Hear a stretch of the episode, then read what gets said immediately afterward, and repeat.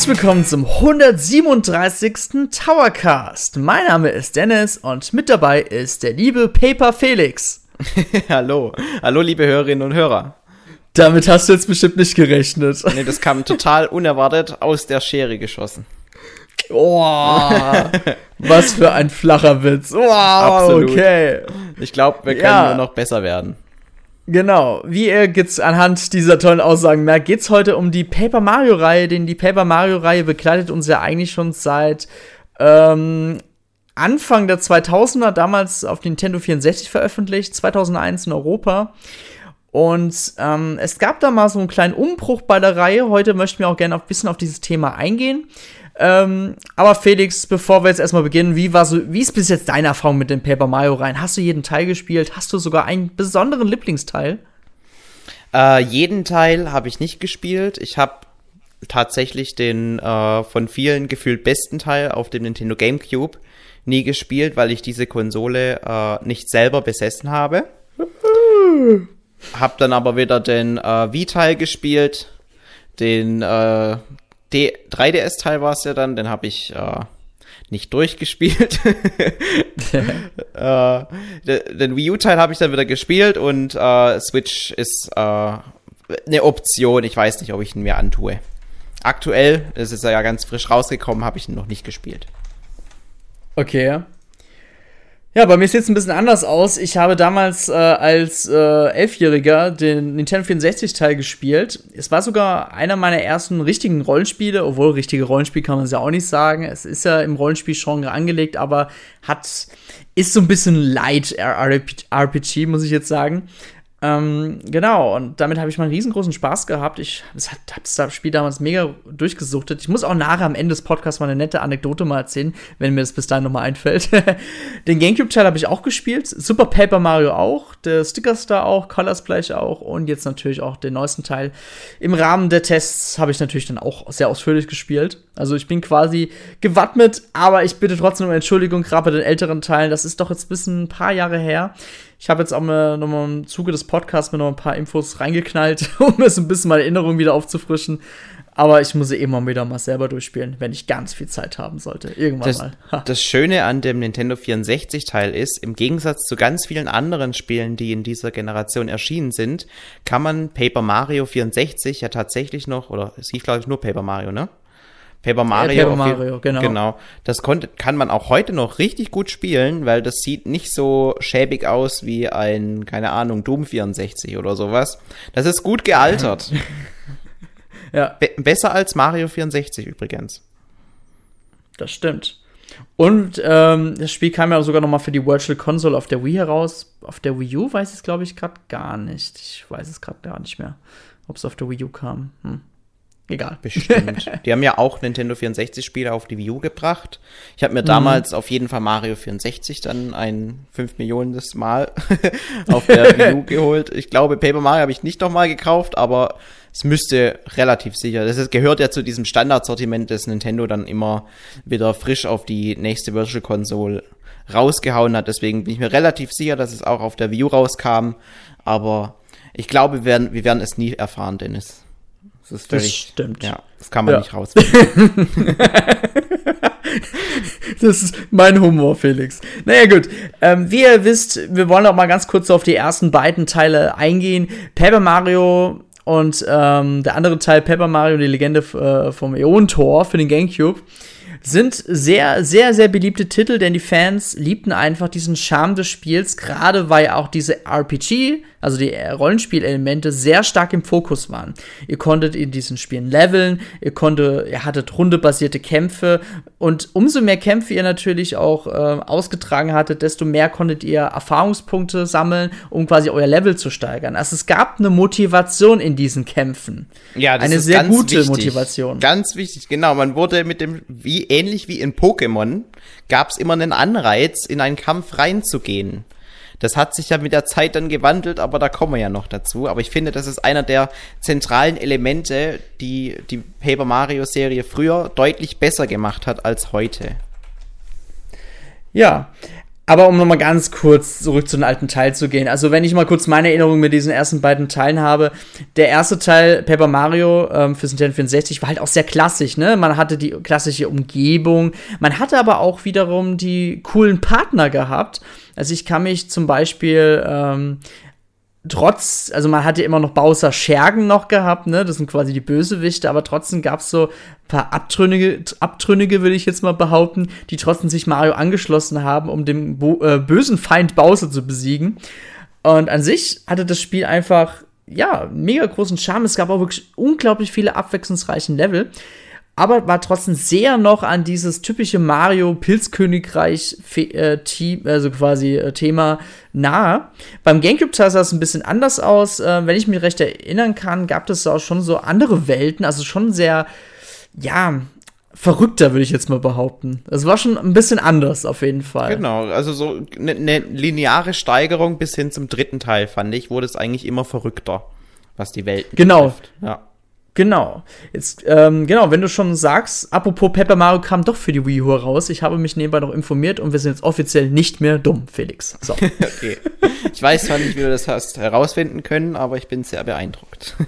ja, ich habe, ich bin gerade in die Vergangenheit gereist. So. Cool. Gut. ähm, gehen wir, gehen wir ein bisschen doch weiter jetzt in Richtung Zukunft und zwar ins Jahre 2007 denn da wurde damals, besonders sogar im Jahre 2006, wurde ja schon Super Paper angekündigt auf der E3. Super und Super Paper, Paper Mario. Nee, das hieß sogar nur Super Paper. Ohne 2006 Scheiß, auf der E3, ja. Es hieß super, nur Super Paper. Natürlich 2007 wurde es natürlich mal Super Paper Mario umbenannt. Wäre ja auch blöd, wenn nicht, aber anscheinend hat man es damals Super Paper genannt. okay. Und das war quasi so eines der ersten Spiele für die Wii. Natürlich, gut, 2007, 2006, Ende 2006, Ende 2006 kam die äh, Wii. Ähm, am 14. Princess September. Sports, genau. Und dann genau. am 14. du kannst auswendig, ich weiß. Am 14. September 2007 kam Super Paper Mario für die Wii heraus, also sogar noch ein Monat, zwei Monate vor ähm, Super Mario Galaxy. Hm. Das war die Zeit, um, wo dann auch äh, Metroid Prime 3 noch mit rauskam. Boah, das stimmt, das war so eine richtig krasse Zeit, ne? So, richtig. Ja. ja. das ist ja fast wie bei der Nintendo Switch gewesen, ne? Also richtig geiles erstes Jahr. Mhm. Mit den geilsten Spielen überhaupt. Und dann hat ja bei der Nintendo Wii auch Nintendo noch nachlegen können, denn 2008 kam, wenn ich mich jetzt nicht ganz täusche, noch Mario Kart Wii und Super Smash Bros. Brawl raus. Und wie fit. Auf jeden Fall. Ja, das Wahnsinn. stimmt.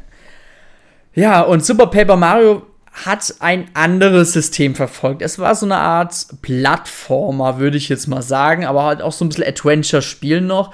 Hatte auch noch so leichte Rollenspiel-Elemente. Hm, man konnte auch leveln, ja. Genau. Ja, das stimmt. Und das Coolste aber an diesem Spiel war, man hatte eine 2D-Optik, konnte aber noch in eine Art 3D-Optik, also 3D-Perspektive wechseln, um halt zum Beispiel, ihr hattet zum Beispiel in der 2D-Perspektive eine große Wand vor euch, wenn ihr dann die 3D-Perspektive gewechselt seid, konntet ihr einfach drumherum laufen oder ihr konntet hochspringen und das war eine ganz coole, also ein simples Beispiel, aber das war eine sehr nette, geile Spielerei, die auch sehr innovativ war für diese Zeit. Ja, also mir hat es damals richtig gut gefallen. Ich meine, im Trailer haben sie natürlich diese erste, dieses erste Level immer wieder ausgepackt. Ja. Und ja, das war jetzt nicht so besonders, weil dann gab es halt da eine größere, einen größeren Abgrund, wie man hätte drüber springen können. Und dann ist man in die 3D-Welt gewechselt und konnte dann quasi auf dem Hintergrund, der ja bei Mario klassisch immer so in, in so einer Art Wellenlinie dargestellt wird, konnte man dann eben auf dieser Wellenlinie über den Abgrund drüber laufen. Aber das Ganze wurde dann halt immer weiter gesteigert und ich erinnere mich, die zweite Welt, das war glaube ich in so einer Wüste. Da gab es dann auch irgendwann den Punkt, wo es einfach nicht mehr weiterging, dann ist man in die 3D-Welt gewechselt und in der 3D-Welt hat man dann wiederum eine Art, eine Art Schild gesehen und dieses Schild war ein Pfeil, der dann quasi auf einen zugezeigt hat, wenn man in der 2D-Perspektive war. Das heißt, man musste dann quasi, wenn man jetzt nicht in der 3D-Perspektive gewesen wäre, zu einem selbst laufen, also in die Richtung, Richtung Fernseher, Richtung Du quasi. Und mhm. ist dann quasi so von einer Ebene auf die andere gekommen. Und über das ganze Spiel hinweg gab es immer wieder halt wirklich clevere Momente, auch bei den Bossfights wurde dieser 3D-Modus sehr cool eingesetzt, dass man eben immer wieder in diese 3D- ähm, Welt reinwechseln musste und damit halt Rätsel lösen. Am Ende war es mhm. vielleicht ein bisschen offensichtlich, weil so gut wie jedes Rätsel sich eben mit dieser äh, Taktik hat lösen lassen und deswegen war es auch nicht so schwierig, das Spiel, aber es war auf jeden Fall was Neues, vor allem damals und äh, hat mir echt großen Spaß gemacht. Das Einzige, was ich äh, auf Dauer vielleicht ein bisschen dröge fand, war einerseits das Geräusch, das die, ähm, dieser Text gemacht hat weil das war schon irgendwie nervtötend mit der Zeit. Und das zweite, dass dieser Text nicht aufgehört hat. Weil ich glaube, mhm. kein Super pa äh, kein Paper Mario hatte so viel Text wie Super Paper Mario. der ist zwar extrem lustig gewesen, vor allem wenn wir gleich noch auf die ausgefallenen Charaktere und Welten eingehen, aber er war halt auch sehr lang. Um es mal einfach mhm. auf den Punkt zu bringen. Also ich wollte einfach weiterspielen und dann labern die und labern und labern und man ist am Wegklicken, man ist am Wegklicken. Und äh, gefühlt hat man die Hälfte des Spiels nur Text weggeklickt, aber ähm, es hat sich auch gelohnt, den zu lesen. So war es nicht. Aber für mich war es ein bisschen okay. über viel, was halt an Text okay. kam. Also ich merke, du kannst dich noch sehr gut an Super Paper Mario erinnern. Ich habe es natürlich auch durchgespielt. Also ich weiß nur, die Handlung, die war auch schon echt mega crazy und auch sehr originell, weil da gab es diesen Bösewicht namens Graf Knickwitz, der wollte ja eine komplett neue und leere Welt erschaffen. Und um das zu erreichen, musste er so ein genanntes dunkles Herz ja ergattern. Und das hat er ja bekommen, als dann äh, Prinzessin Peach ähm, ähm, er hat sich, glaube ich, als König Bowser, glaube ich, äh, quasi so äh, getarnt. Und Peach mhm. hat dann quasi unter Hypnose von Graf Knickwitz dann das Ja-Wort gegeben und dadurch hat er ja das dunkle Herz dann bekommen.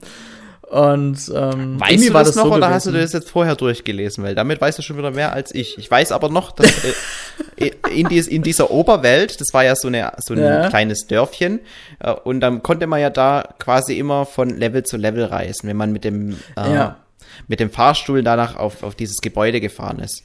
Und äh, im, Hin im Hintergrund ja. war dann quasi diese Leere und die wurde mhm. im Laufe des Spiels immer größer.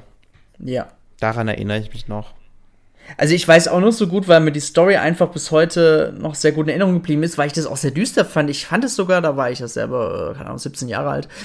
und ich, ich fand es schon echt gruselig stellenweise. Ich meine, aber ich glaube, ah, lass mich kurz erinnern, ich glaube, Graf Negewitz hat sich nicht als Bowser getan, sondern hat einfach beide hypnotisiert und Peach hat quasi dann Ja gesagt und durch hat das dunkle Herz bekommen. Auf jeden Fall äh, war es natürlich dann Marios Aufgabe. Ich glaube, das gab dann acht Herzen, die er, glaube ich, finden musste. Genau. Genau, das waren dann quasi die, die einzelnen Welten. Für jede Welt, die mhm. man äh, beendet hat, hat man eben so ein Herz bekommen.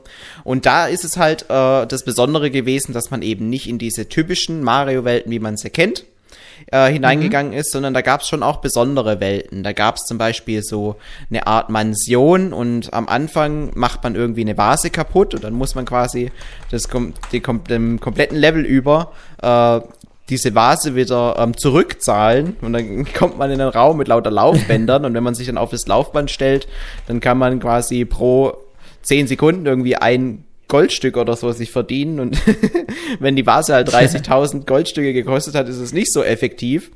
Deswegen äh, ist es nicht die, die finale Lösung gewesen, aber das war so eins der sehr kreativen Level. Und das andere kreative Level, das mir bis heute in Erinnerung geblieben ist, ist das Level von diesem Chameleon-Nerd. Weil da gab es quasi mhm. einen, einen, Charakter, das war so ein äh, Chamäleon, der hatte auch so eine geile Brille auf und so, der saß halt immer an seinem Computer. Und der hat auch immer in so typisch nerdiger Sprache gesprochen und hat sich quasi über die typischen Gamer, die dann quasi auch das Spiel gespielt haben, lustig äh, gemacht, beziehungsweise er war einer davon und Nintendo hat dann quasi diese Art Menschen auf die Schippe genommen.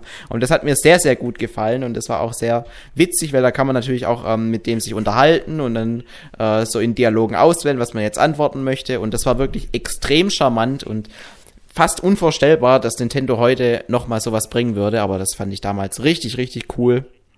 Hat mhm. mir super gefallen. Ich habe mir auch heute vorab im Laufe des Podcasts mal ein paar Videos nochmal zum Spiel angeschaut. Ey, unglaublich, wie verrückt das Leveldesign war. Oder halt auch die ganz normalen 2D-Plattforming-Level, wo, äh, wo quasi Mario einfach nur gesprungen ist und dann gab es da Gegner, die hat man noch nie so voll im Mario-Universum gesehen. Und ähm, das Studio hinter diesen Paper Mario Spielen ist ja Intelligent Systems. Sie sind ja auch für Fire Emblem zuständig unter anderem. Und dass die wirklich so weit gehen konnten, das war schon echt mutig. Aber wie wir gleich später erzählen werden, äh, wird sich, hat sich das dann leider auch ein bisschen gerecht auf Kosten von Super Paper Mario. Genau, ja. genau. Weil das nächste Aber, Spiel ja. in, in der Reihe, Das mhm. war ja dann ähm, der Teil für den Nintendo 3DS. Das war Paper Mario ähm, Sticker Star. Der mhm. ist dann wieder sehr, sehr konservativ an das Ganze rangegangen und äh, anfangs, als dieses Spiel rauskam und, und die ähm, Reaktion jetzt auch nicht so ganz das war, was man sich vielleicht erhofft hat, haben die meisten Fans es so abgestempelt wie, ja gut, das ist jetzt der erste Teil von der mobile Konsole, da hat man vielleicht äh, mhm. äh, einfach ein paar Kompromisse eingehen müssen und äh, natürlich, man muss es natürlich auch äh, unterwegs gut spielen können, deswegen sind ein paar Mechaniken verändert worden. Und ähm, ja, da, da hat man sich quasi diese neue Mechanik, wo es eben nicht mehr um diese rundenbasierten Kämpfe äh, geht wie aus den ersten zwei Teilen und auch nicht um die, diese Jump'n'Run-Elemente aus Teil 3, sondern es gab eben diese Sticker, die äh, man in der ganzen Welt verteilt einsammeln musste, um diese dann im Kampf einzusetzen.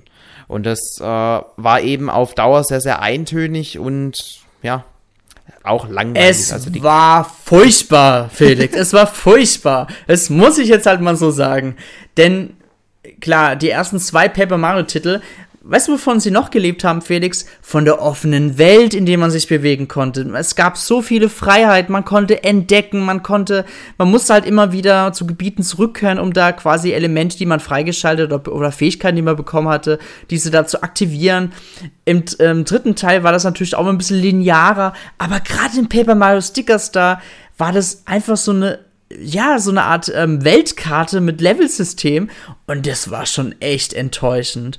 Und selbst die Handlung, es tut mir leid, die Handlung in Sticker Star war auch richtig, uah. Und da gab es auch schon, also das ist jetzt eine ganz wichtige Info, die wir euch jetzt erzählen. Ähm, das ist auch bestimmt für jeden Paper Mario-Fan bekannt. Ähm, es gab damals ja diese, oder es gibt ja bis heute immer noch diese Club Nintendo-Umfragen. Und ähm, damals wurde Shigeru Miyamoto gefragt, so ja, warum halt den Stickers da so ein bisschen die Handlung jetzt zurückgenommen wurde. Und dann hat er gemeint, der äh, liebe Herr Miyamoto, ja, äh, ein kleiner Anteil der Befragten hatte behauptet, dass bei Super Paper Mario die äh, Handlung überhaupt nicht interessant sei. Also nur ein kleiner Teil hat sich dafür interessiert. Ja, und der große Teil, der will halt eben nur spielen.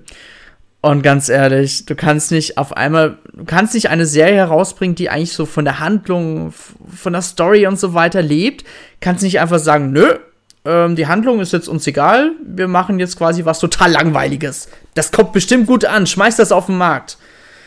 Ähm, Sticker Star war. Ich habe da ja? auch ein bisschen Mitleid mit den Entwicklern, weil mhm. die sind ja auch immer extrem motiviert, wenn sie ein Mario-Spiel entwickeln dürfen. Ja, das ist ja schon was ganz Besonderes. Wir erinnern uns an die Reaktion von dem äh, Typen von Ubisoft, der da Mario plus Rapids entwickeln durfte und der dann da wirklich mhm. im Publikum geweint hat, weil es für ihn so eine Ehre war. Und ich glaube, so denken nicht wenige Entwickler, die dann da vielleicht auch bei Intelligent Systems anfangen. Aber die Wahrheit sieht halt so aus, dass man relativ eingeschränkt ist in der Entwicklung und bestimmt richtig viele gute Ideen, die die Entwickler da haben, einfach nicht umgesetzt werden können oder dürfen, weil da ein Herr Miyamoto eben auch ähm, strenge Regeln auflegt, an die sich die Entwickler halten müssen, damit die Reihe dem treu bleibt, für was er sie äh, hält. Um es so mal mhm. auszudrücken. Also er hat eine gewisse Vorstellung, wie jede Mario-Reihe zu funktionieren hat. Zumindest ist das die Meinung vieler, äh, dass es äh, von Miyamoto ausgeht. Und da muss halt äh, der Entwickler sich dran halten und äh, entsprechend, wenn er sich nicht dran hält, dann wird interveniert und dann muss man nochmal von vorne anfangen das Problem ist auch, damals, als dann Super Paper Mario kam, und es gab ja nicht nur Super Paper Mario, es gab ja auch Mario Luigi, was ja bei Alpha Dream und so weiter entstand. Ich kann mich da zum Beispiel noch, ähm, oh, wie heißt das Spiel damals für Nintendo DS? Ich gucke gerade nur ganz kurz in mein Regal. Ah, Bowsers, äh, wo man in Bowser drin war. Kennst du? Ah, wie Bowsers heißt das Spiel nochmal? Story. Ja, ja, Bowser Inside Story, das war ja auch schon ein bisschen crazy, muss man sagen. Ne? Oder auf Deutsch äh, Abenteuer Bowser. Ja, wo ich mir auch denke, okay, der deutsche Titel ist echt so verkindlicht. ja, total. Naja, auf jeden Fall, das ist aber eine Information von einem Insider, das heißt, wir wissen nicht, ob das so stimmt oder nicht, ja. Auf jeden Fall ähm, hätte er mitbekommen, dass Miyamoto damals 2009, als dann wirklich so die Entwickler schon ähm, so dachten, na, wir können es, wir können damit tun, was wir wollen, also jetzt mal wirklich übertrieben gesagt, hat Miyamoto gesagt, nein, ähm, das muss alles jetzt bei, bei, mir, am besten bei mir abgesegnet werden und wenn etwas nicht passt, dann wird es halt eben korrigiert. Und ich, ähm, neben den ganzen Spielen, die ich gerade noch erwähnt habe, würde mir zum Beispiel jetzt auch noch mal Strikers Charge Football für die Wii damals einfallen, was ja bei ähm, äh, Next Level Games ja jetzt steht. Was ja auch nochmal ein externes Studio, was ja auch äh, die Mark genutzt hat und sie ein bisschen ja, ein bisschen crazy dargestellt hat, aber dafür kam das halt auch bei den Fans mega gut an. Und jetzt kommt da so Miyamoto, so eine kleine Spaßbremse, um das mal ganz übertrieben zu sagen, und sagt: Nö, äh, Leute, ihr müsst euch schon an das Pilzkönigreich und an diese Sachen hier halten. Mario darf kein anderes Kostüm haben. Er muss seine Mütze, seine, seine Latzhose und so weiter tragen. Ansonsten darf er nicht Fußball spielen. Und das ist halt meiner Meinung nach eine richtig große Fehlentscheidung, die auf Kosten von, äh, von den Fans auch geht, denn die Fans haben Bock auf die Titel und die Spiele wurden ja auch nicht umsonst schlecht bewertet, muss man ja auch sagen. Ja, und ich finde, das äh, ist so ein bisschen komisch, weil so ignorant kann doch Nintendo eigentlich fast nicht sein, dass sie diese wirklich sehr, sehr laute Kritik von den Fans und die Fans waren ja seit Paper Mario Sticker Star nicht ruhig geworden und, und haben immer wieder gesagt, hey, wir wünschen uns ein klassisches Paper Mario wie Paper Mario 64 beziehungsweise Le mhm. Legende vom Millionentor. Und da sollen sie sich bitte dran irritieren, dann sind wir alle glücklich. Und das kann man ja auch machen, ohne dass man aus diesem typischen Korsett Mario ähm, komplett ausbricht. Ich meine, Paper Mario auf dem Nintendo 64 war ja jetzt so ein typisches Mario-Spiel, wie es sich Miyamoto auch wünschen würde. Mhm, mh. Aber irgendwie wäre das dann wieder dann doch zu einfach gewesen, weil wenn man sich Nintendo-Spiele auch anguckt, Gut, die New Super Mario Bros. Reihe ist da jetzt vielleicht eine Ausnahme, aber trotzdem versuchen sie immer wieder irgendwie einen neuen Kniff reinzubekommen. Das ist bei den 3D Mario Spielen natürlich ganz offensichtlich. Da versuchen sie wirklich immer wieder das Rad neu zu erfinden. Jetzt zuletzt bei The Legend of Zelda haben sie einen großen Schritt gemacht, aber auch in den Teilen davor haben sie sich immer wieder äh, überlegt, einen ganz neuen Ansatz zu schaffen. Und das zieht sich irgendwie auch durch ganz, ganz viele andere Spiele. Und äh, bei Paper Mario machen sie eben genau dasselbe. Da versuchen sie immer wieder irgendwie Innovationen reinzubringen. Allerdings sind diese neuen Wege eben nicht das, was sich die Fans wünschen. Ich muss das sagen, im Vergleich mit, mit der ähm, Zelda-Reihe, muss man auch sagen, der Anuma, der traut sich viel mehr. Ich glaube, er ist so einer ein Typ, der sagt auch mal Miyamoto, sorry, aber deine Idee ist nett gemeint, aber ich mag's. Also er sagt es natürlich nett, aber er sagt quasi, ich mag sie nicht. Weil Breath of the Wild war echt mal ein richtig krasser Reboot für die Reihe, die auch mal gut getan hat. Hätte Miyamoto noch seine kompletten, hundertprozentig seine Finger noch drin gehabt, hätten wir bestimmt, äh, keine Ahnung, ein Twilight Princess 2 oder was auch immer gesehen. Und das ist einfach bei der Mario-Reihe, wo ich es auch sagen muss, ich finde es auch wiederum auch wirklich sehr komisch. Wir gehen nochmal gleich auf Sticker Star ein, aber ich muss trotzdem ein bisschen ausschweifen. Ähm, Super Mario Odyssey. Mal ganz ehrlich, Felix, Super Mario Odyssey hat auch richtig krasse Elemente, die auch gar nicht zum Mario-Universum passen. Ich sag mhm. jetzt nur ähm, die Menschen zum Beispiel ja, in dieser Großstadt. City. Genau. Das gab's noch nie in der Mario-Reihe. Und dann, und dann will Miyamoto verbieten, dass man bei Paper Mario man zum Beispiel Charakter verwenden kann, die halt verschieden aussehen. Also, es war ja auch so eins dieser Kritikpunkte, was ja so ist ähm, dass man ja einfach, ähm, keine Ahnung, es gab ja damals die Toads in den ersten zwei Teilen, die aber halt auch ein bisschen verschieden ausgesehen haben oder so. Und das ist ja schon seit äh, Stickers da gar nicht mehr so der Fall. Die sehen ja alle Toads ja fast gleich aus, bis auf die bis Farbe auf die vielleicht. Farbe, ja. Ja, ja es gab halt einen Piratentoad und was weiß ich für Toads. Genau. Ja, so ein Entdecker-Toad, Pfadfinder-Toad. Solche Sachen gab's halt alles und vor allem auf dem Teil für den 3DS, also Sticker Star, da gab's ja mhm. gefühlt gar keine andere Art von Toad. Da waren sie halt entweder blau, grün, rot oder gelb. Und mhm. äh, das ist dann schon wieder ein bisschen besser geworden und ich, ähm, soweit ich das sehen kann, jetzt auch bei dem Teil für den Nintendo Switch gibt es schon wieder mhm. kreative Formen von Toad. Auf aber allein Fall. die Tatsache, dass es immer wieder derselbe Toad ist, der halt dann ein neues Kostüm angezogen bekommt, ist, ich weiß nicht, das war nicht so bei Super Paper Mario zum Beispiel, wo wirklich jeder Charakter irgendwie komplett anders aussah. Und teilweise auch wirklich wild gezeichnet. Ich meine, da frage ich mich persönlich dann halt auch, ähm, warum darf Nintendo bei Super Mario Odyssey mehr herum experimentieren, als wenn Nintendo es jetzt einem Second-Party-Studio gibt? Das finde ich, entweder vertraut Nintendo einfach nur nicht diesen Studios, obwohl man denen echt vertrauen sollte. Denn man weiß ja, was für tolle Spiele hier herauskommen. Und das ist halt wirklich extrem schade, dass Nintendo da noch dieses, dass sie da auch 2009, man muss ja vorstellen, 2009, das war ja, gut, man muss auch sagen, das war so die Wii-Ära, da waren sowieso auf dem Höhenflug, bis sie dann mit der Wii U auf die Schnauze geflogen sind. Aber wie kann man heute im Jahr 2020 noch wirklich noch so denken und es ist alles so vorgeben? Das verstehe ich einfach nicht. Naja, du musst es auch so sehen, äh, Miyamoto hat sein ganzes Leben lang so ein paar Marken aufgebaut, so ein Zelda und so ein Mario hm. und ähm, hat da sein ganzes Herzblut reingesteckt und er möchte natürlich, dass diese Marken nicht irgendwie äh, mit Füßen getreten werden und, und, und ihren Charme behalten. Sonst wäre quasi sein komplettes Lebenswerk zerstört. Und es gibt ja auch immer wieder so Fälle, wo eine Marke komplett missbraucht wird und eben dann extrem an, an, diesem, an diesem Schein, den zum Beispiel eine Mario-Marke hat, äh, verlieren könnte. Also ich denke da jetzt zum Beispiel an Sonic und diese Werwolf-Geschichte bei ähm, Sonic. Oh ja, Un Unleashed, Unleashed. War Sonic das, ja. Unleashed, ja. Das war auch irgendwie was, das hat überhaupt nicht zusammengepasst, ja. Und ähm, da hatte er halt schon Angst davor. Oder Metroid Other M war auch irgendwie äh, durch diese komische diesen Storytelling-Ansatz, der da mit dabei war und dann auf einmal Samus von einer ganz anderen, so einer fast schon weinerlichen Art gezeigt hat, war auch nicht mehr das, wofür Samus eigentlich bekannt war und, und hat eben auch kein gutes Licht auf diese Serie geworfen und, und viele ähm, alte Fans enttäuscht. Und dieses Risiko möchte Miyamoto halt nicht eingehen. Und ich weiß halt auch noch von meiner Zeit früher, als ich mein Praktikum bei Nintendo gemacht hat, wie eng das teilweise gesehen wird. Ich meine, wir kennen das vielleicht, die meisten von euch werden ja äh, schon arbeiten und es ist ja auch so, dass wir auf der Arbeit immer so ein gewisses äh, CI einhalten müssen. CI ist die Abkürzung für Corporate Identity. Hm. Heißt, wenn ich irgendwie eine Präsentation erstelle, muss man den Charme oder die, die Farben der Firma noch heraussehen können. Und deswegen können manche Folien halt nur äh, eine gewisse Art und nach einer gewissen Art und Weise gestaltet werden und äh, komplett, komplett frei ist man eben nicht. Ich arbeite äh, ja bei Wirt und da müssen die Folien halt immer so ein bisschen rot sein, ne, weil Wirt halt äh, mit der roten Farbe verbunden wird. Und bei ähm, meinem Praktikum, als ich bei Nintendo war, da war es äh, so, dass ich an äh, Super Smash Bros. Für die Wii U und für den 3DS mitgeholfen habe und die hatten halt so ähm, auch ganze Guideline-Bücher, wie ähm, die ganzen Sachen auszusehen haben und wie es nicht erlaubt war.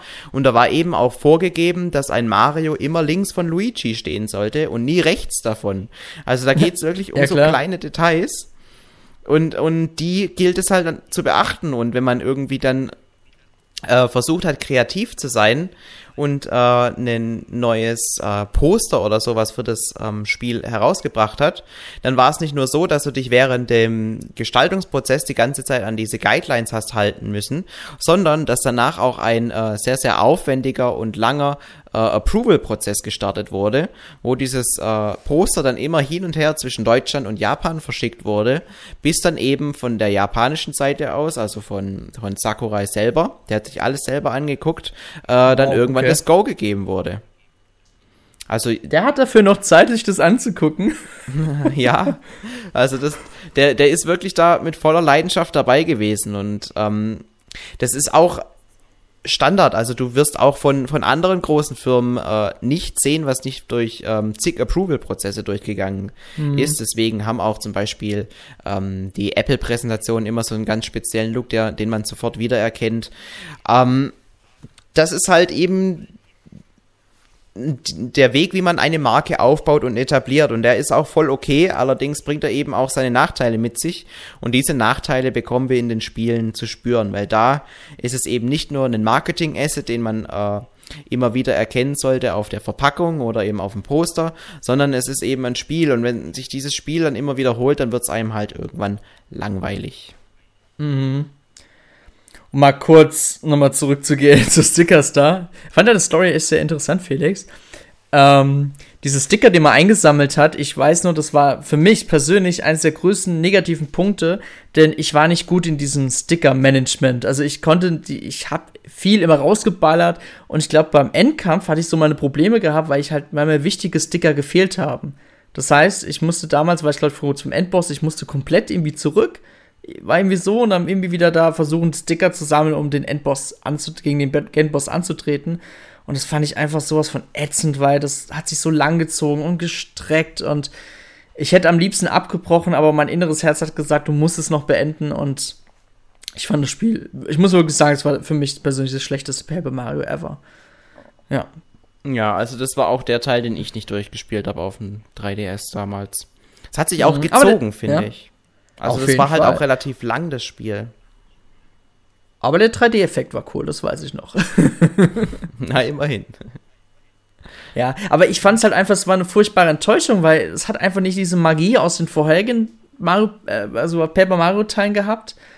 Und ähm, ja, und diese, halt auch diese ähm, Aspekte, die man schon aus den anderen Teilen kannte, die war ja auch ebenfalls kaum bemerkbar. Man hat zwar noch dieses fast ähnliche rundenbasierte Kämpfen gehabt, aber halt mit Sticker, aber durch, aber durch diese hat man sich halt so, ja, eingeschränkt gefühlt und das war halt schon echt bitter. Es war echt wirklich für mich der größte Tiefpunkt der Serie ever. Und da kann ich halt, ich weiß noch, danach kam ja dann das mit hier Miyamoto dann auch zum Vorschein.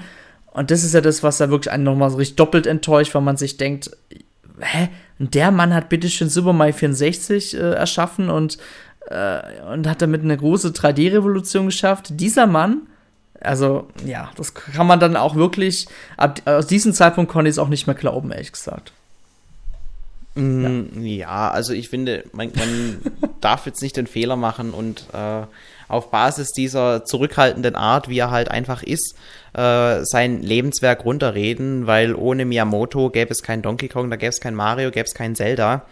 Und ähm, er hat ja auch im Laufe der Jahre immer wieder ähm, neue Dinge zugelassen, aber er man merkt halt auch, er drückt bei manchen Sachen schon aktiv auf die Bremse. Und es gibt ja nicht wenige, die der Meinung sind, wenn Miyamoto das Unternehmen irgendwann verlässt, wenn er in Rente geht, dass mhm. dann irgendwie so eine Art äh, Erleichterung durch den Konzern geht und mhm. die Entwicklungen äh, vielleicht wieder mehr Mut beweisen und ein bisschen kreativer an die großen Franchises rangehen.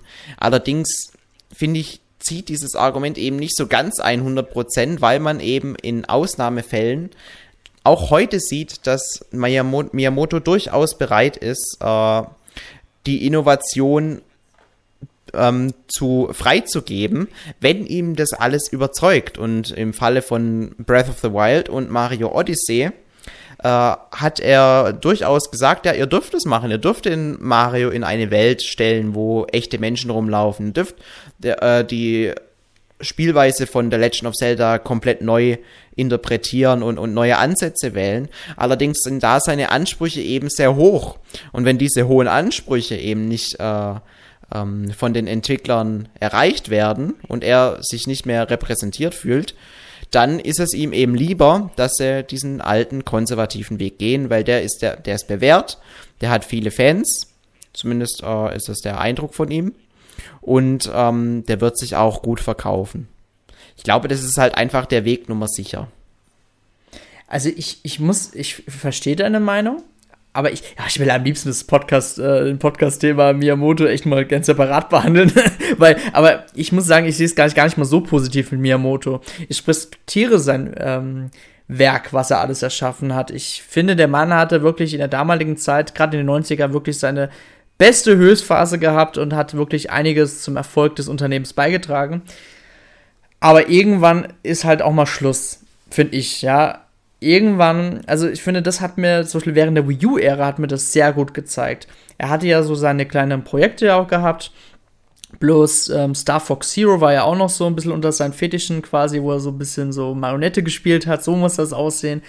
Und ich finde, gerade Star Fox Zero zeigt, hat halt wirklich sehr gut gezeigt, auch wenn das Spiel nicht schlecht war, keine Frage. Aber das Spiel hat einfach gezeigt, es sollen wirklich die Jüngeren jetzt ran. Und, das, und dann gab es halt das Gegenbeispiel Splatoon, was ja wirklich von einem sehr jungen Entwicklerteam ja erschaffen wurde und mhm. auch zeigt, dass auch junge Entwickler in der Lage sind, Nintendo voranzubringen. Guter und Punkt, wenn ja. dies, wenn diese jungen Entwickler sich jetzt was ja auch bei Super Mario Odyssey auch geschehen ist, da waren ja auch viele junge Entwickler.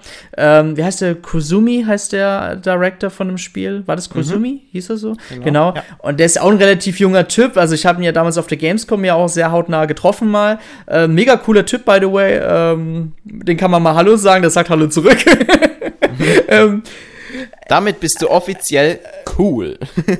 Dankeschön. nee, aber das, das sind so diese Entwickler, das ist jetzt, das ist Nintendo, die, das jetzt sein soll. Super Mario Odyssey war ein richtig gutes Spiel. Zwar keine 10, aber eine 9. aber das, das Spiel hat mir, hat mir hat mir Vertrauen gegeben, dass Nintendo nicht nur die Spiele bei Miyamoto lässt oder dass Nintendo, es klingt jetzt auch hart, dass Nintendo Miyamoto braucht. Nintendo braucht Miyamoto in Sachen Spieldesign, Spielideen vielleicht nur so 10, 20 Prozent als Berater. So ähnlich wie bei ähm, Star Wars, da war ja auch bei gewissen Sachen George Lucas zum Beispiel noch dabei. An gewissen Punkten, Disney hat den aber natürlich auch so größtenteils rausgehalten. Aber Miyamoto ist jetzt sowieso eher so in dieser Unternehmensleitung da. Ich weiß nicht, wie heißt die Stelle? Das weißt du doch bestimmt, du als Aktionär, Inhaber von Dingsbums. Director oder was meinst du jetzt? So ein Philo oder so oder irgendwas. Was irgendwas ein? ist ja da. Wie nennt man einen Philo? Philo? Ich weiß gar nicht. Fellow. Ich weiß nicht. Ich Also, weiß äh, nicht. Irgendwie ist, Ich weiß, ich kenne seine Stelle nicht, aber er wird, okay. ich denke mal, in den meisten Fällen halt einfach als Consultant irgendwie beratend tätig sein. Und wenn es Ja. irgendwie neue Konzepte gibt, dann werden sie ihm vorgelegt und er kann sagen, nö, gefällt mir nicht oder macht weiter so. Ja, auf jeden Fall hat er eine höhere Position. Ich glaube, nach Iwatas Tod hat er auch sogar eine relativ höhere Position sogar gehabt, ähm, neben Kimishima. Kimishima hieß er noch. Gott, das ist wieder alles schon lange her. Ähm, genau. Und ich finde halt wirklich, irgendwann ist halt mal der Punkt angekommen. Ich hoffe, dass es jetzt wirklich nach der Nintendo Switch-Ära mal noch ein bisschen krasser passiert, dass er jetzt sagt, komm, ich komme jetzt einmal eine Woche ins Büro, ähm, die Jungs können arbeiten, ich gehe einmal kurz vorbei, guck mal so, was sie treiben, gebe meine Meinung ab, aber so viel Einfluss von meinen Meinungen muss halt nicht mehr rein, denn Nintendo muss auch nach mir noch überleben können. Das wäre eine gesunde Einstellung von Miyamoto, die ich mir wünschen würde, was man aber wirklich jetzt bei Paper Mario leider noch nicht so sieht. So, das war jetzt mein ganz langer Monolog. Ja, na, natürlich. Ich, ich, ich finde aber, wenn man, wenn man auch von alten Mario-Spielen äh, diverse Aspekte rauspickt, sei es zum Beispiel die Musik in Super Mario Galaxy, das ist ja auch ein völlig neuer Ansatz gewesen, weil Mario-Musik war ja vorher immer äh, so eine typische Düdelmusik und dann ist man eben diesen Schritt gegangen, man geht jetzt ins Weltall und die Musik, die muss dann auch entsprechend äh, klingen und hat dann eben das große Orchester organisiert. Und das ist natürlich auch was, äh, was Nintendo hat, äh, was Miyamoto hat zu, wie sagt man, äh, freigeben müssen, dass Mhm. man eben auch da den äh, innovativen Weg sucht und mal einen komplett anderen Ansatz äh, auswählt für die Musik in einem Mario-Spiel. Und ich würde mal so weit gehen und sagen, ähm, die Musik ist eines der zentralen Elemente in einem typischen Mario-Plattformer. Da legt Nintendo großen Wert drauf, dass das auch immer nach äh, Mario klingt und dass ähm, das auch ähm, dem Spiel zuträgt. Und ähm, da ist er ja durchaus immer offen, aber wie gesagt, seine Ansprüche sind hoch. Und wenn diese Ansprüche nicht gerecht äh, wird, dann, dann macht er eben die Vollbremse und sagt, nee, dann lieber gar nicht und macht es so, wie es immer war. Ich glaube, er hat halt relativ wenig Vertrauen in die jungen Leute von heute. Kann gut sein. Ich habe nochmal nachgeguckt, er. Ja, sorry. Du musst dir mal vorstellen, wie viel Schund der auch gleichzeitig immer vorgelegt bekommt.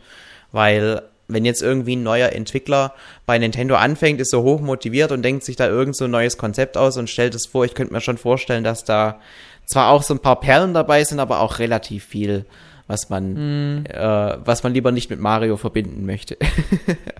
Ich habe mal nachgeguckt, er ist Creative Fe ähm, Fellows quasi, ist er, nennt man das. Ich habe bis vorhin irgendwie falsche Erinnerung gehabt. Das ist so eine Art, ähm, ja, das ist, wie du wahrscheinlich meintest, der guckt sich so Sachen an, ähm, nickt das ab oder lehnt das ab oder gibt halt bei, äh, quasi Vorschläge, wie man das anders machen kann. Würde ich jetzt mal behaupten. mhm.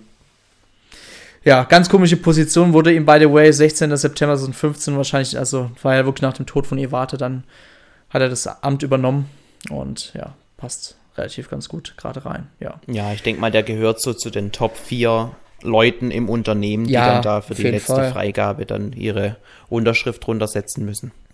Hm, bestimmt. Ja, sind wir ein bisschen abgeschweift, aber das ist einfach wichtig zu verstehen, warum eigentlich Stickers da anders wurde. Denn ähm, man muss auch sagen, die ähm, Abstände, wo ein neues Paper Mario kam, das war immer so vierjährig. Denn 2016 kam dann Color Splash heraus für die Wii U, ziemlich am Ende der Wii U-Ära. Das war eigentlich so das letzte große Nintendo-Spiel auf der Wii U, kurz vor der Ankündigung der Nintendo Switch. Das war quasi nochmal das letzte große Feuerwerk auf der Wii U. Und ähm, da muss ich sagen, das Spiel hat mir doch ein bisschen mehr gefallen als Sticker Star. Nicht, also auch wegen dem Humor, muss ich sagen. Der ja. Humor war super. Da war mega war genial. Gut. Mhm. Viel besser als ein Sticker Star. Mein guter Anson Freund Fabian. Genau. Ich kann mir, ich, ich, du hast auch gespielt, oder? Mhm wie war, wie waren nochmal die Kämpfe? Das war doch so, man hatte Karten gehabt, dann hatte man eine gewisse Anzahl von, also eine Menge an Farben. Man musste die Karten mit Farbe ausfüllen und dann konnte man die Tacke genau, ausführen, die, ne? So genau, das. die konnte man so einfärben. Das hat zwar dafür gesorgt, dass man äh, relativ lange gebraucht hat für einen Kampf, also noch länger mhm. als davor. Ähm, aber es gab zumindest immer doch dieses taktische Element, wie viel Farbe möchte ich da jetzt in diese Karte äh, einsetzen, um die noch effektiver zu machen. Also das. Mhm das war zumindest ein bisschen komplexer als das, was es auf dem 3DS war damals. Es hat mir auf jeden genau. Fall besser gefallen, aber dieses Grundprinzip, dieses, ähm, man sammelt Karten auf der Oberwelt und bestimmte Bosse kann man auch nur mit gewissen Karten besiegen, das ist natürlich erhalten geblieben. Das hat sich dann erst wieder mit dem Teil auf der Nintendo Switch verändert, den du ja schon gespielt hast, Dennis. Genau, ja. Ansonsten Color Splash, also ich fand die Grafik war auch sehr hübsch. Ich muss sogar sagen, ich habe im Nachhinein, äh, wo, ich, ähm, wo ich mir ein bisschen Videomaterial angeschaut habe, ich finde die Grafik sogar einen Ticken ein bisschen schöner als die von ähm, äh, The Origami King. Ui. Also ich weiß nicht warum, aber Color Splash hat mir grafisch doch einen Ticken mehr gefallen.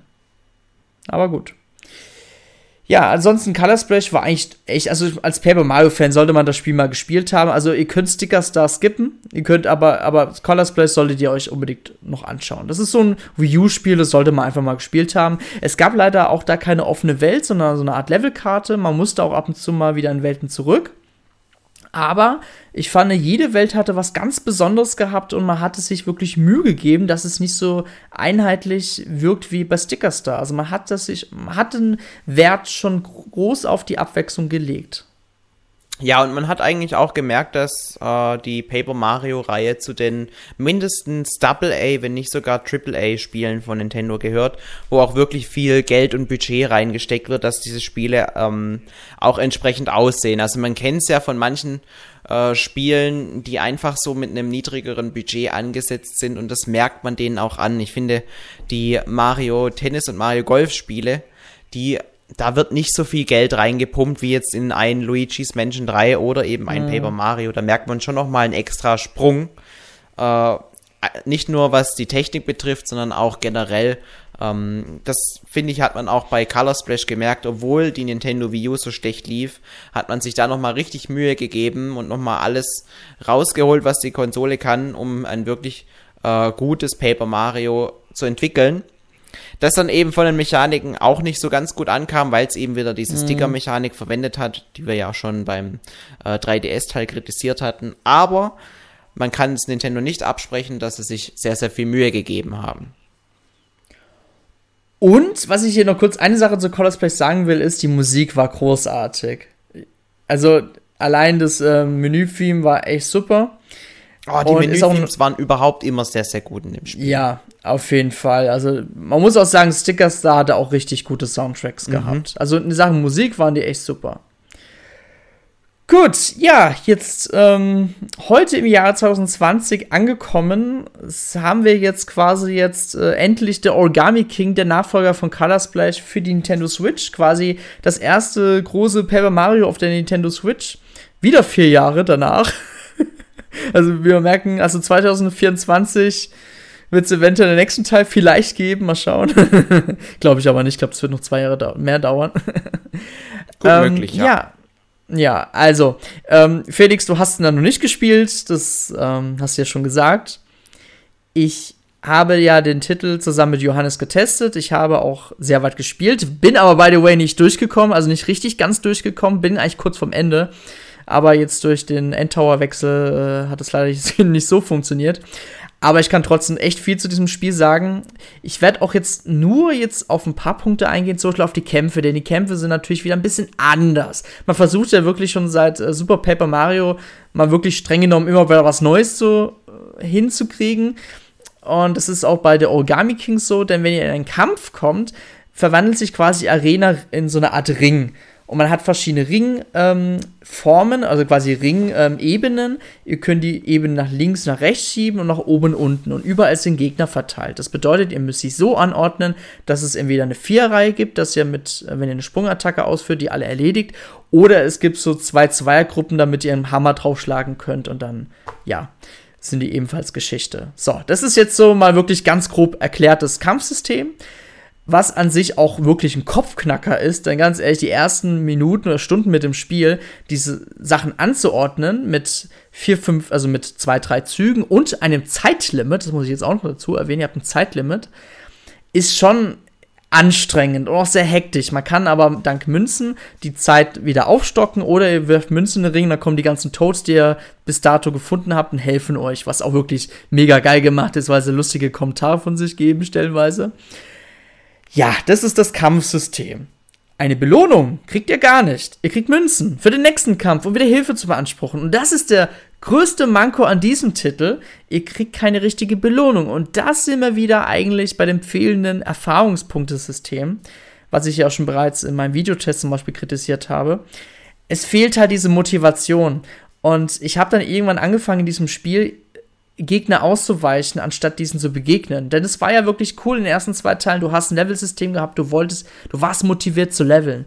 Das ist halt wirklich seit Stickers da ähm, gar nicht mehr so der Fall. Und bei der Origami King habe ich auch ein bisschen das Gefühl, es ist noch ein bisschen sinnloser als zum Beispiel ein Color Splash.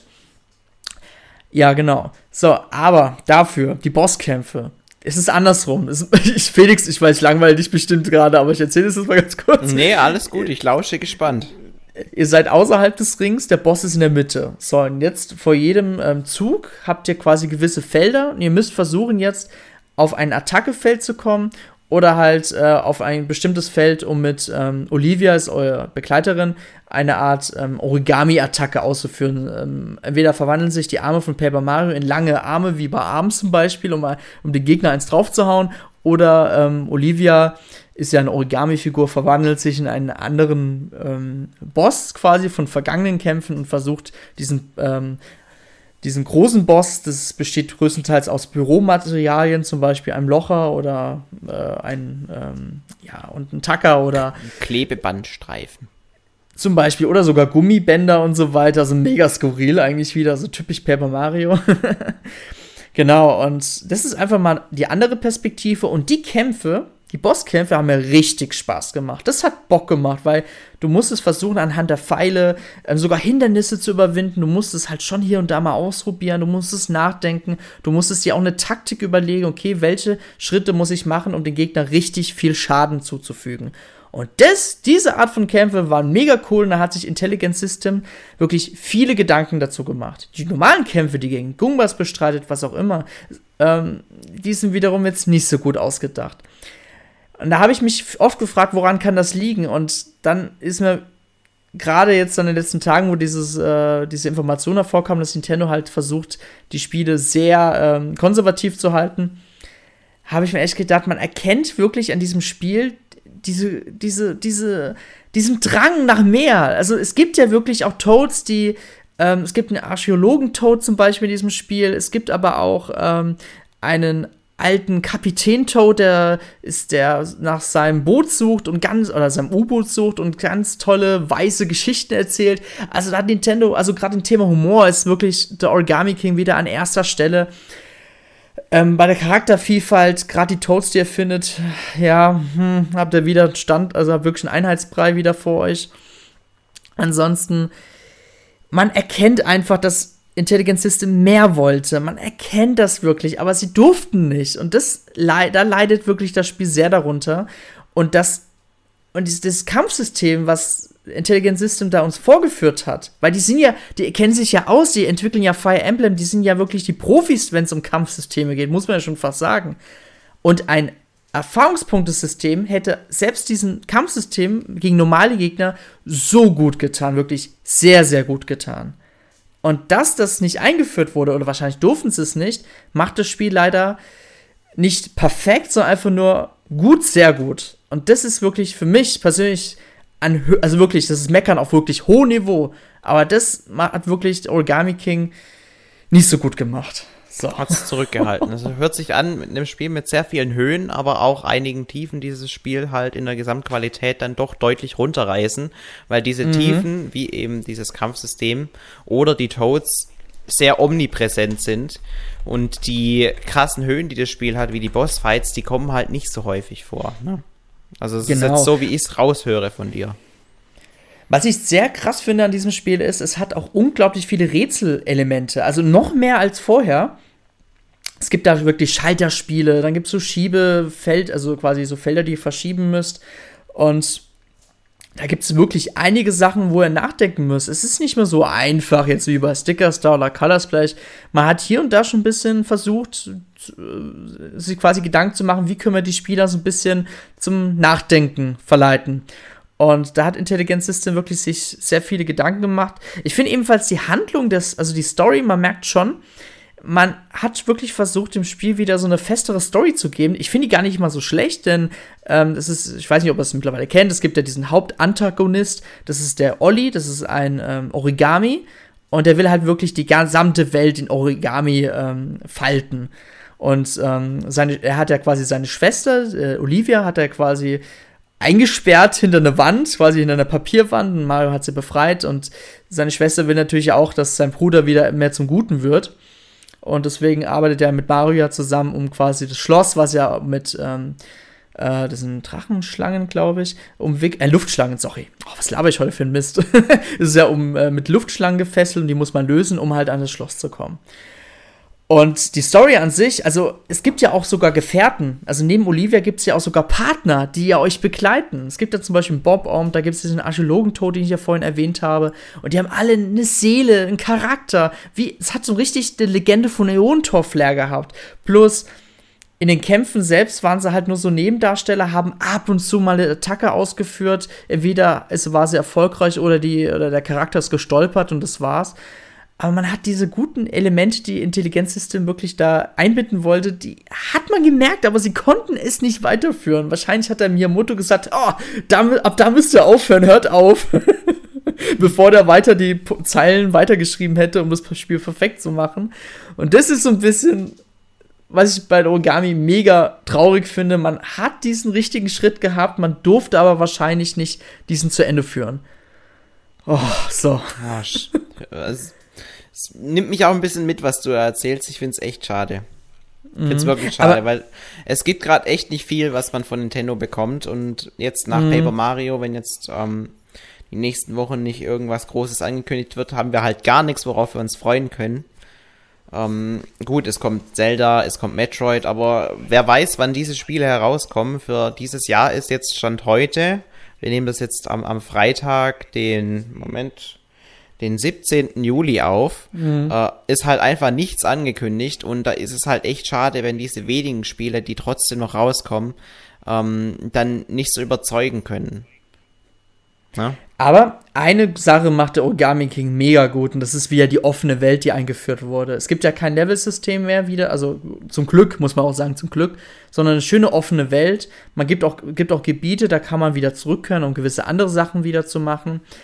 Also da bin ich froh, dass Intelligent System sich diesen Weg auch wieder getraut hat, wieder zu gehen. Und das also deswegen ist ja auch der Origami King für mich persönlich nach Super Paper Mario wieder ein richtig gutes Paper Mario Spiel, aber natürlich immer noch mit einigen Schwächen. Ich will einfach noch mal als Beispiel, ich hoffe, ich, spo ich spoilere euch jetzt nicht, ich werde einfach nur kurz was sagen. Ihr habt zum Beispiel zwei Areale, die sind richtig offen. Also es gibt da, da wird, müsst ihr mit dem Schiff auf offene Meer fahren und das hat wirklich schon fast, ich sage wirklich nur fast, Wind Waker Feeling. Also nur fast. Es ist nicht so gigantisch, aber es hat schon ein bisschen dieses Wind Waker Feeling. Und das ist so, so Elemente, da denke ich mir so, ey, ich hoffe, beim nächsten Paper Mario Spiel bauen sie noch mehr drauf auf und ganz ehrlich, sie sollen sich einfach noch mal trauen, noch mehr. Die haben ja wieder Mut bewiesen. Nach Sticker Star oder Color Splash war ja wieder da haben die so ein bisschen Mut bewiesen, na komm, hört auf diese Miyamoto nicht, wir machen das jetzt mal und vielleicht segnen das jetzt doch ab. und wenn es beim nächsten Teil, ich hoffe, die übertreiben es natürlich nicht, wie bei Super Paper Mario, bevor Miyamoto nicht äh, wieder mit Finger zeigt.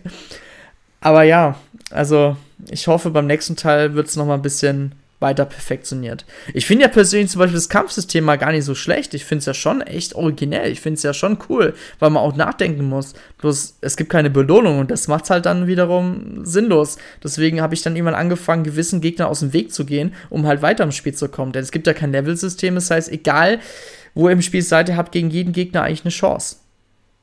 Mhm, das ist nachvollziehbar. Man braucht in solchen Spielen immer irgendwas, was einen motiviert, solche Kämpfe zu machen. Wenn man sich vorstellt, man spielt ein Pokémon und man kann die Pokémon nicht aufleveln, dann mhm. hätten die Kämpfe auch komplett ihren Charme und ihren Reiz verloren.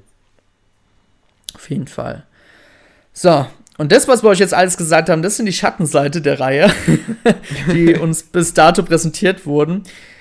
Aber wenn wir mal so versuchen, es mal einen kleinen Blick in, die Zukunft zu ähm, riskieren, ich finde, es kann nur positiver werden. Der Origami King war ein richtiger Schritt wieder in die äh, richtige Richtung. Aber es kann natürlich noch besser gehen und ich bin überzeugt, beim nächsten Paper Mario wird es noch ein bisschen besser werden. Ich bin, einfach ich bin einfach mal so optimistisch. Ja, also ich finde, man hat wieder neue Ansätze gegeben, gerade diese Bosskämpfe, auf die man weiter drauf aufbauen kann. Und wenn Nintendo sich das Feedback anhört und wenn man den Entwicklern glauben mag, dann tun sie ja tatsächlich jetzt nach der, nach der Spielveröffentlichung jetzt mal immer wieder in die Foren schauen und gucken, was denn so den Leuten gefallen hat und was nicht so gut ankam. Dann wird auch relativ schnell deutlich werden, dass eben so Mechaniken wie gerade dieses, diese fehlenden Belohnungen in den Kämpfen, was ja auch jetzt kein großer Act ist, das im nächsten Spiel zu berücksichtigen, dass sowas dann zukünftig eben dann einbauen können, ja. Also das ist ja auch mhm. offensichtlich, mhm. weil das kritisierst ja nicht nur du, sondern auch viele andere Menschen sagen, sie brauchen irgendwie einen Grund, warum sie die Kämpfe machen sollen. Und ähm, wenn sie das solche, aus solchen Dingen lernen, dann sehe ich auch sehr, sehr äh, positiv in die Zukunft für die Paper Mario Serie. Auch wenn wir natürlich realistisch bleiben müssen, für die nächsten paar Jahre äh, würde es das jetzt wieder gewesen sein mit der Serie. Und ich glaube nicht, dass wir auf der Nintendo Switch noch einen zweiten Paper Mario Teil sehen würden. Das würde mich doch sehr überraschen. Ähnlich wie äh, andere Spiele ist, ist Paper Mario so eine Reihe, die eben einmal in der Kon Oh, jetzt ist mein Siri angegangen. Kein Problem. ja.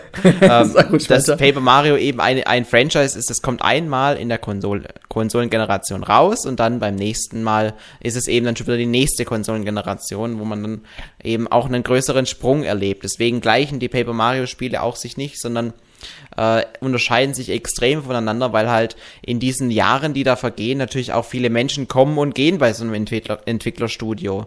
Aber ähm, das schließt ja trotzdem nicht aus, dass auch diese äh, Entwickler in vier, fünf Jahren aus den Fehlern, von die sie heute gemacht haben, lernen können. Und ähm, ich sehe das ähnlich wie du.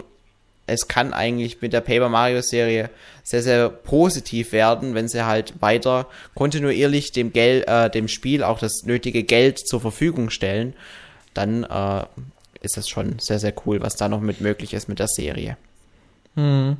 Ich finde sogar, das muss ich jetzt noch kurz erwähnen, der Origami King hat auch äh, eigentlich ganz lustige Bewegungssteuerung-Gimmicks. Also wenn ihr eure Faltarme benutzt, könnt ihr mit dem, sogar mit dem Nintendo Switch Pro Controller, das fand ich ja auch nicht selbstverständlich bis zu diesem Zeitpunkt, könnt ihr ja auch ebenfalls die Bewegungssteuerung einfach nach vorne und nach hinten ähm, ausführen. Und das, da war ich ein bisschen so leicht in Wii-Feeling gewesen. Aber eine Sache, die ich wirklich nicht gut an der Origami King finde, das ist aber wirklich meine subjektive Meinung, der Soundtrack des Spiels ist der schlechteste der gesamten Paper Mario-Reihe. Das muss ich jetzt leider so sagen. Okay, also da habe ich schon sehr, sehr viel Gegenteiliges gehört. Dann ist es wohl wirklich deine subjektive Meinung, weil ich habe schon ja. von ganz, ganz vielen Leuten gehört, dass Paper Mario äh, für die Nintendo Switch wieder einen richtig geilen Soundtrack bekommen hat. Und also Game Explain und so weiter haben das alle gelobt. Und deswegen, mhm. ja, ist halt Geschmackssache, ne? Ja, ich fand bei Color Splash stellenweise besser, weil bei Color Splash gab es dieses so leicht akustische so eine Menü-Theme. Das war so richtig groovy und so richtig so, ah, oh, da hat man richtig schon so die Musikproduzenten so richtig gehört, so, ah, ja. so, als Musikfan gehe ich einfach total auf so Sachen ab. Und bei ähm, Origami King, das wirkt halt für mich so ein bisschen so, ja, man hat im Studio sich so ein paar Stunden Zeit gegeben, was typisch Mario-lastiges zu machen. Aber es war's halt. Einzig allein das Kampf, äh, Kampf ähm, Battle-Theme ist ganz nett, ja, aber ansonsten, ja, ist okay. Aber um mal kurz noch auf die Abwechslung, also quasi gegen den Grafiken des Spiels auf einzugehen, das gefällt mir persönlich viel mehr.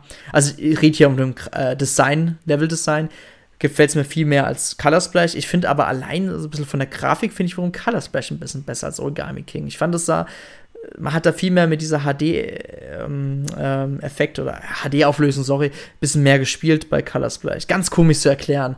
Aber ich finde den Ansatz, den sie ja. jetzt bei ähm, Origami King gewählt haben, der erinnert so ein bisschen an diese äh, Yoshi-Spiele. Ja, weil, schon. Weil, weil sie halt auch versucht haben, jedem äh, Gegenstand irgendwie auch, ähm, dass es realistisch dargestellt ist, nochmal so also dass man es quasi in echt auch genauso eins zu eins nachbauen könnte. Dass dann eben das Papier irgendwie an den Rändern zerrissen wirkt und dass mhm. dann eben Dinge nur stehen, wenn hinten noch ein Stäbchen dran klebt und so. Das sind halt so Dinge, ich finde, da versuchen sie halt jetzt momentan irgendwie doch noch so ein bisschen Realismus reinzubringen. Und ähm, ja, das muss man halt mögen oder man kann es nicht mögen. Es ist auf jeden Fall ein leicht anderer Ansatz, wie das, was sie bei Color Splash gemacht haben. Kennst du bei Colors vielleicht diese äh, Kämpfe, wo man dann auf einmal in so einer Küche ist, auf so einem Schneidbrett und dann kommt die Zitrone, um den Gegner damit ja. Zitronen abzuspritzen? Das sah auch eigentlich schon visuell mega cool aus und das fehlt zum Beispiel in Origami King total. Und das fand ich bei Colors vielleicht mega genial. Also das war schon geil. ja. Ah, ich glaube, ich muss das mir doch noch irgendwann holen. Irgendwie reizt es mich schon. Mhm also ich sag's mal so, es ist so ein, also es, es ist mal wirklich äh, mal nüchtern gesagt, es kommt ja sowieso erstmal kaum was von Nintendo. Und wenn jetzt jemand keinen Bock auf Animal Crossing mehr hat oder sowieso nie hatte und Xenoblade war ja auch nicht unbedingt ein Spiel für jedermann und 51 Worldwide Games ist halt auch so ein Game, das spielt man zwischendurch mit seinen Freunden, dann ist man halt endlich mal mit Paper Mario Origami King wieder mit einem richtig guten Titel versorgt, den man sich auch mal äh, wirklich sorgenlos holen kann, um zu spielen. Und ich denke mal sowieso bis August, September werden wir sowieso nichts mehr Neues sehen. Und von daher, mhm. ja, hau rein, Felix. Gut. Ich glaube, dann haben wir lang genug über die Paper Mario-Serie ja. gerantet. Ja, obwohl gerantet, wir waren ja eigentlich sehr fair noch, muss man sagen, ne? Ja, also ich finde, die Serie, die hat sich ähm, auf vom Nintendo 64 auf bis zur Nintendo Wii eigentlich ganz gut entwickelt. Es gab natürlich die Sachen, die dem einen mehr gefallen haben als dem anderen. Allerdings ging es dann mit dem Teil auf dem 3DS mit Color, nee, mit Sticker Star, Sticker Star ja. extrem weit bergab und mit Color Splash haben sie dann die Kurve bekommen und so wie das sich bei dir anhört, ist der Teil auf der Nintendo Switch mindestens wieder so gut wie Color Splash, wenn nicht sogar noch einen Ticken besser. Hm. Ja, ich unterschreibe es so. Aber ich, ich finde sowieso, ich meine, klar, mit Nintendo Switch ist dieses äh, Argument sowieso jetzt nicht mehr gültig. Aber allein, dass sie Paper Mario aufs Hand, auf den 3DS gebracht haben, also mit Stickers da, man hat auch gemerkt, es funktioniert nicht so. Ich finde schon, Paper Mario ist so ein Konsolenspiel einfach. Das spielt man zu Hause am Fernseher. Das ist nicht einfach so ein Spiel, was man so unterwegs mal spielen kann, finde ich persönlich. Nee, also ich habe auch den 3DS-Teil eigentlich immer nur zu Hause im Bett gespielt. Mhm. Und dann kann ich es auch gleich auf dem Fernseher zocken. Ja, deswegen gab es ja auch wahrscheinlich diese Level-Auswahl, um so diese so schnelle, weißt du, so mal, hey, mal auspacken, mal spielen. Das klappt halt gerade bei so einem Spiel, finde ich einfach nicht. Na gut. Nee. Wobei, Guti, dann war's. eigentlich ja? total, Sorry? obwohl ich das eigentlich total ja, sinnlos finde, weil den 3DS kann man ja einfach zuklappen, ne? Und dann ja, kann klar. man wieder aufklappen, wenn man weiterspielen möchte. Also eigentlich wäre das auch mit für RPGs sehr, sehr gut geeignet, aber gut, ich will jetzt nicht nochmal ein Fass aufmachen. ja gut, Nintendo Switch hat ja auch zum Glück diesen Standby-Knopf, der eigentlich auch geil ist, muss man sagen. Ich, ja. Schade, also das führen ja auch die neuen Konsolen ja auch ein. Gerade äh, Xbox will das ja machen, bei der PlayStation 5 weiß ich es jetzt nicht. Aber das Feature ist schon echt unglaublich wertvoll, ne? wenn man sofort wieder ins Spiel einsteigen kann. ja, wenn ich hat. mir überlege, wie das früher war, dass man dann irgendwie versucht hat, den Gameboy während dem Abendessen irgendwie die ganze Zeit anzulassen und dann auf den Pauseknopf und dann ist, obwohl da vier Doppel-A-Batterien hinten drin waren, dann doch nach zwei Stunden schon wieder die Batterie leer gewesen. Also das waren echt ganz andere Zeiten früher und das ist heute einfach kein Vergleich. Hm. Goodie. Ne? Dann war es heute mit unserem 137. Towercast. Ich hoffe, euch hat es gefallen. Wenn ihr schon Origami King sogar schon durchgespielt habt, ich kenne euch doch, ihr seid manchmal so schnell, schneller als ich, äh, weil ich habe keine Zeit und ihr habt einfach so viel Zeit, weil ihr Schüler seid. Dann schreibt das doch bitte in die Kommentare oder erwähnt einfach mal, warum, was, was ihr eigentlich aktuell zur Paper Mario-Reihe denkt. Schreibt das doch einfach mal nieder. Wir freuen uns über eure Meinung. Und äh, ansonsten abonniert uns bei iTunes, bei Spotify und seit neuestem auch bei dieser, weil ein lieber User hatte nachgefragt. Und da habe ich gesagt, hey, kein Problem, ich reiche diesen Podcast ein. Ja, wir sind aktuell auch bei dieser. Irgendwie klingt das wie so eine Versicherung. Dieser, dieser, geil. Zahlen die uns Geld? äh, nein, ähm, ja. Schade. Gut. ja. Gut, das war's dann. Äh, ja, und vielen Dank fürs Zuhören, ne? Ciao, jo, ciao. macht's gut. Ciao.